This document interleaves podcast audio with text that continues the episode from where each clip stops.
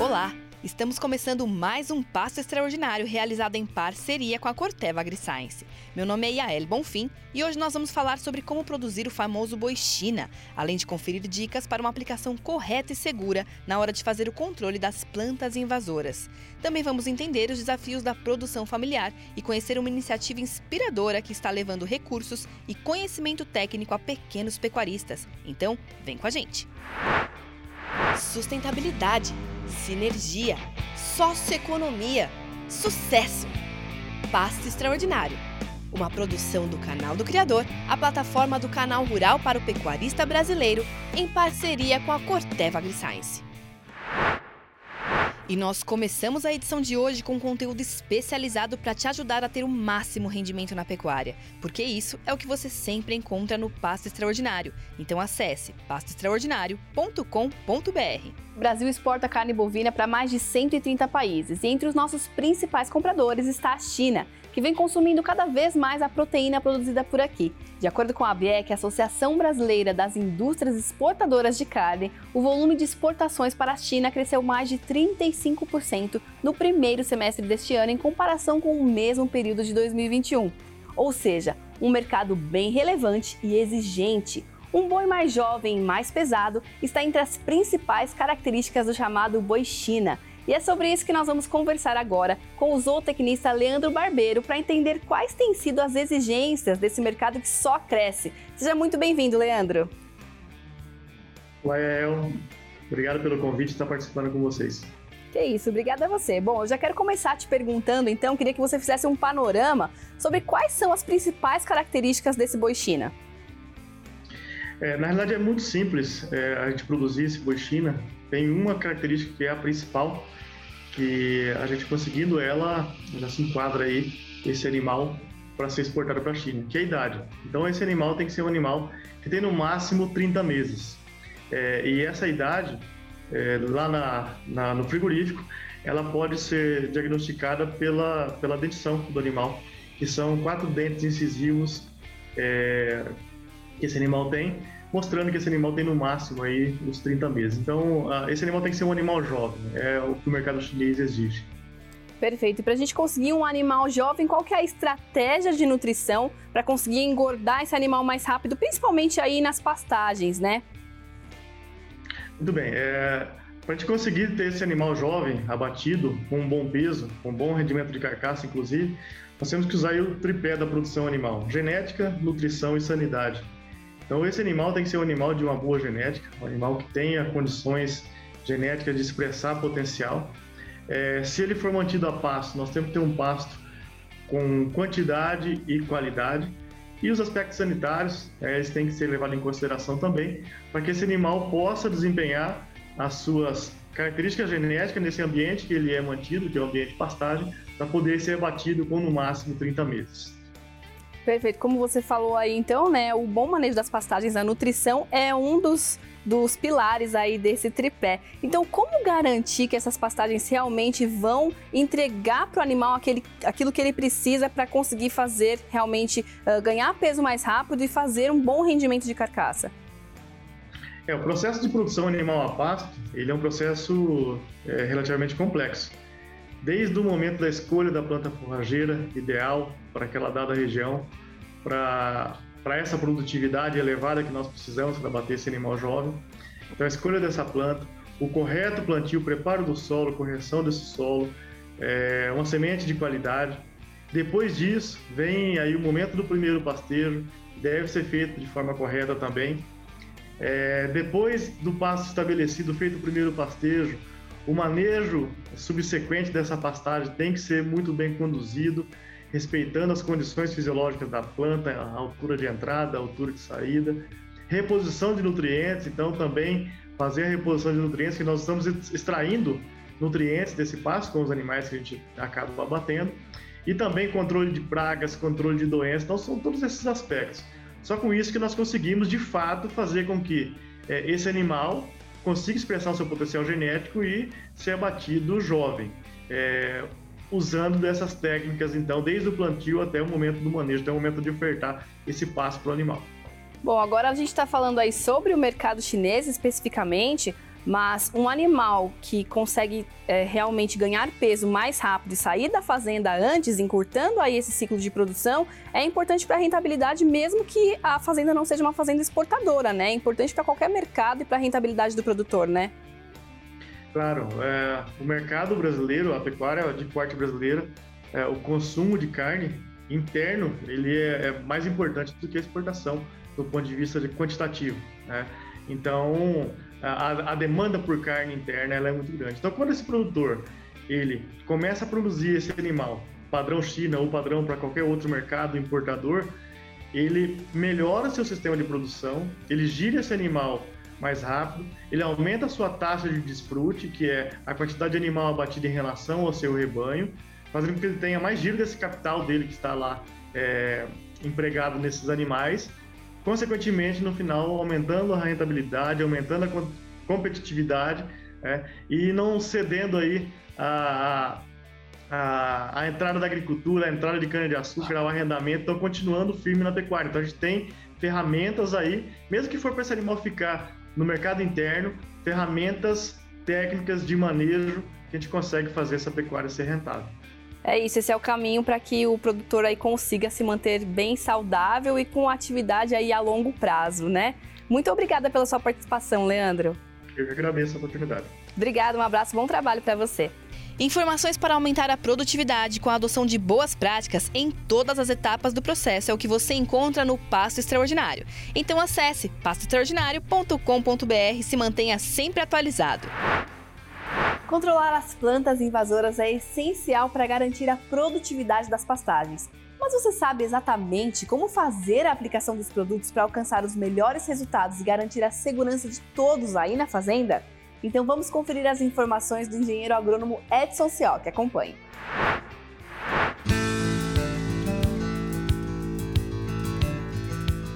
Tecnologia de aplicação é toda ação que nós fazemos para minimizar os problemas de uma pulverização.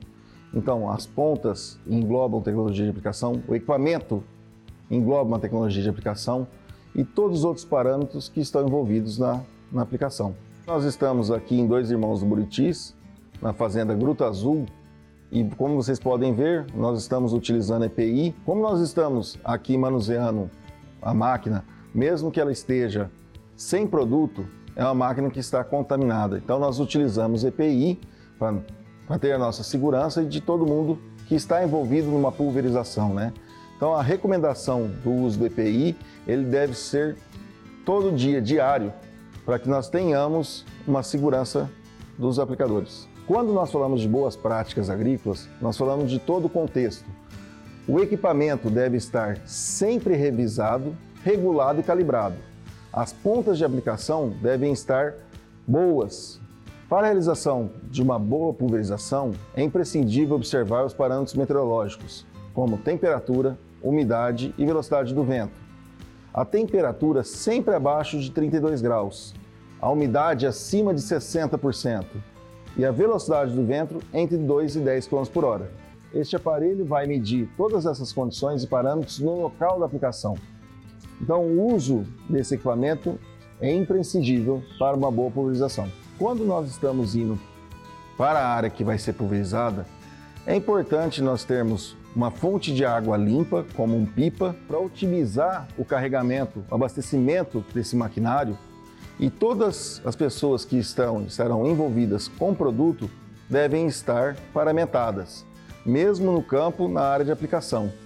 Para calibragem e regulagem do equipamento, é importante todos os operadores terem conhecimento básico de como realizar essa operação. Nós sempre tiramos os 50 metros para termos o tempo que nós vamos percorrer e aí eles vão calibrar e regular. Regulagem é toda o ajuste que a gente faz de altura de barra, de troca de pontas. E calibração é quando nós aferimos o volume de calda em cada ponta. Então, se eu quero uma pulverização com 200 litros de calda por hectare, eu vou fazer essa, essa aferição das pontas já com o tempo tirado de 50 metros. Então, todo o time envolvido da fazenda, do nosso sistema de distribuição, eles são capacitados para ter, ter acurácia nessa atividade. Seja bomba costal ou um equipamento de 2 mil litros, como nós temos aqui atrás, ou até mesmo um autopropelido, Todos eles nós temos que obedecer à tecnologia de aplicação, a velocidade de trabalho, a condição do pasto que ele irá andar, porque eu sempre irei calibrar equipamento de acordo com a área, o relevo que eu estarei andando. Quando nós falamos de boas práticas na utilização de defensivos, nós pensamos em toda a cadeia, desde o recebimento desses produtos e armazenados no local adequado, como por exemplo, nós estamos aqui na área de recebimento, no galpão de recebimento de produtos, na fazenda Gruta Azul, em Dois Irmãos do Buriti, nós temos as áreas de descarte de embalagem, nós temos as áreas de armazenamento de produto com entrada restrita e uso obrigatório de EPIs, nós temos o banheiro já aqui ao lado, toda a parte de infraestrutura necessária para que nós tenhamos a boa prática estabelecida dentro da propriedade. Sempre pensar na segurança do aplicador, utilização de EPI, manuseio correto dos produtos fitossanitários, o descarte da embalagem local previamente estabelecido e ter todos uh, os parâmetros de segurança ambientais. Quando nós falamos de uso de tecnologia de aplicação e uso de diferentes implementos para pulverização, nós estamos falando de qualidade de aplicação e rendimento de área. O uso de tecnologia de aplicação ele é válido para todas as modalidades de pulverização que nós temos na pecuária, desde a aplicação costal localizada passando pela tratorizada no equipamento barra curta, que é o equipamento que é mais difundido entre as áreas de pecuária. Mas nós temos também a entrada de uso de autopropelido, um equipamento que utiliza GPS e tem uma boa qualidade e acurácia na sua pulverização. Temos também a aplicação aérea, que nos traz grande rendimento e elimina a mato competição de grandes áreas aplicadas em um curto período de tempo, dando maior condição para as áreas de pastagem ter recuperação. Com a tecnologia empregada em todas as modalidades, nós temos a segurança desde o tratorizado até a aplicação aérea. Todos esses métodos de aplicação são seguros desde que nós tenhamos as boas práticas e as tecnologias envolvidas. Para nós fazermos um fechamento das boas práticas, nós temos que pensar desde o recebimento do produto armazenado em local adequado o equipamento sempre calibrado e regulado, obedecer todas as condições climatológicas de pulverização e todos os envolvidos nessa atividade estarem utilizando equipamentos de segurança. Assim, nós garantimos a segurança de todos e do meio ambiente.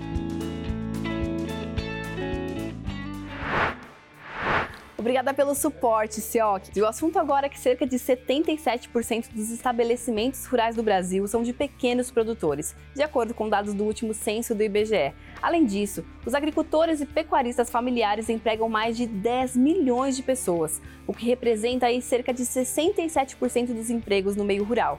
No entanto, fazer a conta fechada, porteira para dentro e garantir a rentabilidade do produtor de pequeno porte é um desafio. Por isso, eu converso agora com o especialista Neivaldo Cáceres, que já está aqui com a gente. Tudo bem, Neivaldo? Obrigada aí por ter aceito o nosso convite. Eu que agradeço a oportunidade de estar com vocês.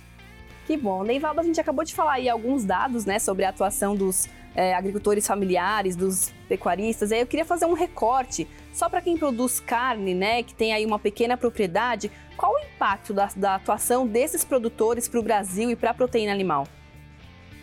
É, sempre que a gente fala números de, de Brasil, são gigantescos, né? Então, quando a gente fala em propriedades da ordem de 5 milhões de unidades, que são as propriedades rurais, nós temos aí em torno de 3,2 milhões de unidades que são direcionadas à pecuária. Então, esses números são muito impactantes no, a nível de médias, vamos dizer assim, do Brasil, porque as produtividades médias do Brasil são baixas em termos de, de pecuária. E aí a gente tem algumas ilhas em que nós temos altíssimas produtividades e no, no cômputo geral, é, muitas pequenas propriedades levam essa, essa produtividade para baixo. Então, daí a importância fundamental dessas pequenas propriedades estarem elevando os seus níveis de tecnificação e intensificação. Tá? E quais são os principais desafios aí para a gente conseguir elevar essa tecnificação? Uh, acredito que o acesso ao crédito seja um deles, né, Neivaldo? Sim, o, o, crédito não deixa de ser uma barreira, no entanto, as políticas governamentais tentam cobrir essa lacuna. Né? Agora, outra lacuna muito grande que tem é justamente do acesso que o pecuarista tem a essa informação disponível. Uh, a ciência no Brasil está muito, as ciências agrárias, né, muito desenvolvidas. Então, a gente tem a possibilidade de ter essa informação sendo repassada para o pecuarista. Infelizmente, nem sempre essa informação chega. Né? Então, é que a gente vê a oportunidade das empresas estarem passando, serem agentes de difusão de tecnologia, as cooperativas, as que a gente fala as casas da agricultura, casas da lavoura, que são os extensionistas, é, desempenham uma atividade fundamental nessa passagem de informação para o, para o pecuarista de forma geral. Né? Certo. Você então falou aí agora então um pouquinho já sobre que um dos caminhos seria realmente essa aproximação né, das empresas, das cooperativas, das, uh, das distribuidoras de passar essas informações técnicas aí para os produtores. Mas além disso, existem algum, existe algum outro caminho para a gente realmente conseguir sanar essa dificuldade e fazer com que os pequenos produtores realmente tenham mais renda, mais produtividade? Quais seriam esses caminhos aí na sua percepção? Você tem dois aspectos né, que, que, se confundem, que seria o da tecnificação e da intensificação. Né? E, e a necessidade do pecuarista, principalmente o de pequena escala, é se intensificar. É, essa intensificação necessariamente vem através da adoção da tecnologia. Né? Então, no, você pega questões de pastagem, imagina você tendo uma pastagem de baixa produtividade, ela está ocupando o mesmo espaço geográfico que poderia estar tá sendo implementado numa economia mais intensificada, numa produtividade mais intensa, né? Então daí a necessidade dessa do pecuarista, do pequeno pecuarista, do pequeno agricultor, estar tá adotando essas tecnologias para elevar a sua renda. Né? Você pega, por exemplo, o níveis de produtividade muito baixos. Se você pegar nos nossos 160 milhões de hectares de pastagens que nós temos, a média nossa de produtividade é muito baixa, da ordem de 4 a 5 arrobas por hectare Né? É, nessa margem de produtividade, dificilmente o, o agricultor ou pecuarista tem é, acima de 200, 100, 200 reais por hectare. Se ele passa para um patamar de 12 a 30 arrobas por hectare ano, ele já multiplica em muito essa possibilidade de ganho, podendo chegar até 3 mil reais por hectare ano. Né? Então, é não só uma questão de, de, maior produtividade, como de, na verdade, de, de, se sustentar na atividade. Né? Então, eu vejo uma necessidade, sim, desses pecuaristas de baixa produtividade estarem é, melhorando no sentido de sobreviver realmente na atividade. Porque os mais, é, vamos dizer, de menor é, produtividade vão ser, vou falar até um termo pesado, vão ser engolidos, né? pelos de melhor produtividade, os mais produtivos, os mais eficientes, na verdade, tá? Certo, realmente é um problema bem, bem grave que a gente precisa aí, como país, tentar resolver cada vez mais, né, Neivaldo? Muito obrigada pela sua participação. Ok, eu que agradeço. Obrigada, um abraço, bom trabalho para você. Gente, vale lembrar que se você quer saber mais informações para produzir mais com menos, acesse passoextraordinário.com.br. O investimento e o conhecimento técnico para a adoção de tecnologias que aumentam a produtividade na pecuária são dois dos principais desafios dos pequenos produtores. Mas uma iniciativa vem contribuindo para solucionar essa dificuldade em propriedades rurais de todo o Brasil.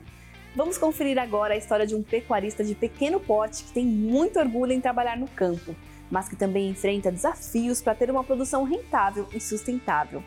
No interior do Paraná, o seu Luiz Silva cria 60 cabeças de gado em apenas 20 alqueires de terra. Uma história que está prestes a mudar com mais uma ação da plataforma S da Corteva AgriScience. Vamos conferir.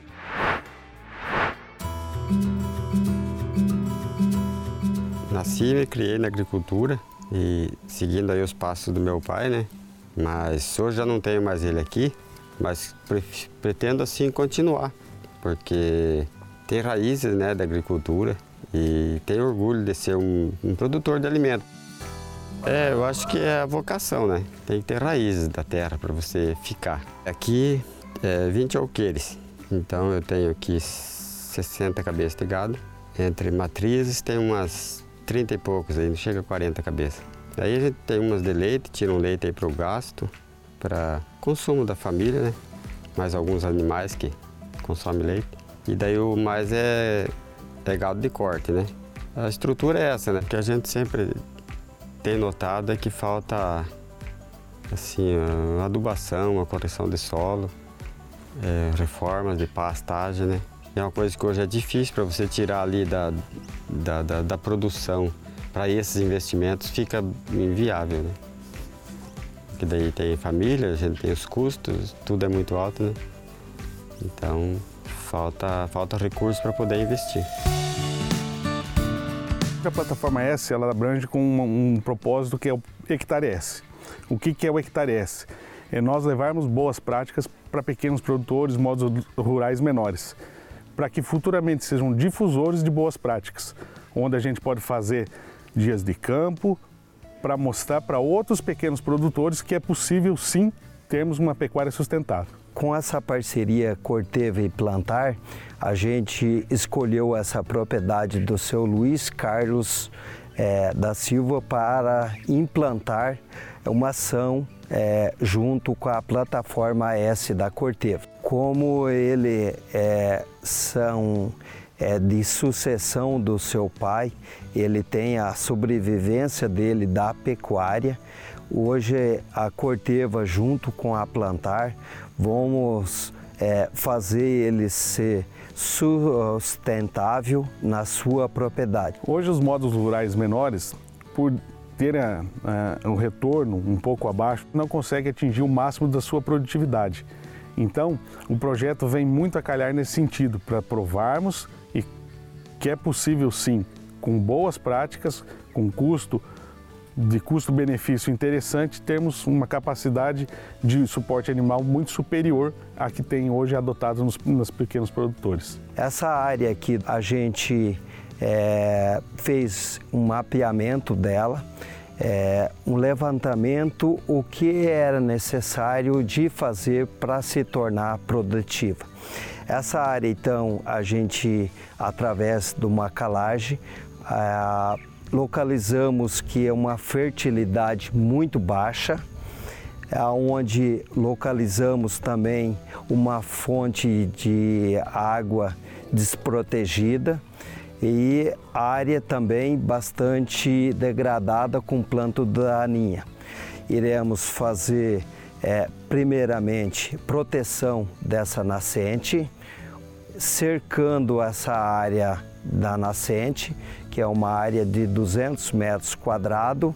Iremos plantar plantas nativas da região, canalizando essa água para um bebedor na praça de alimentação, junto com o bebedor e a parte de nutrição do animal. Também fazendo a parte de calagem e também fazendo a fosfatagem dessa área e depois por último, iremos fazer a parte de nitrogênio, aonde se encontra essa área de pecuária com 0,8 animais por hectare, aonde a gente irá chegar com todo esse benefício, adubação, correção, com 2,4 unidade animal por hectare. Então é um projeto vem a triplicar a capacidade que ele tem na propriedade hoje, com o mesmo tamanho de área, porém com práticas que vai chegar a essa quantidade que queremos. E confesso para vocês que estou muito esperançoso nesse projeto, porque tem, tem tudo a ver com a necessidade nossa aqui. É investir e para melhorar a produção. Eu achei muito interessante reflorestar lá a mina, né? E a água vai ser, sair limpa lá para os animais, eles vão tomar água limpa, potável, né? Então isso é muito bacana. O que a gente puder preservar da natureza é bom. E é, é o que a gente vai fazer, procurar fazer o melhor, assim, para melhorar a renda, né? Também, sem agredir o meio ambiente. A ideia é essa, né? De melhorar a estrutura para poder trabalhar mais tranquilo e dar o melhor para a família e o dia que a gente deixar aqui também, deixar mais ou menos arrumado para eles, né? Melhor do que eu peguei do meu pai. Então, a ideia é essa. Eu pretendo ano que vem estudar no colégio agrícola, fazer agronomia e continuar aqui. Tipo, dar continuidade no serviço, na né? fazenda e tal. para tentar melhorar muito mais. Sim, a gente gosta deles e eu acredito que eles bem tratados vão gostar bem da gente também, né? A ideia é ficar aqui.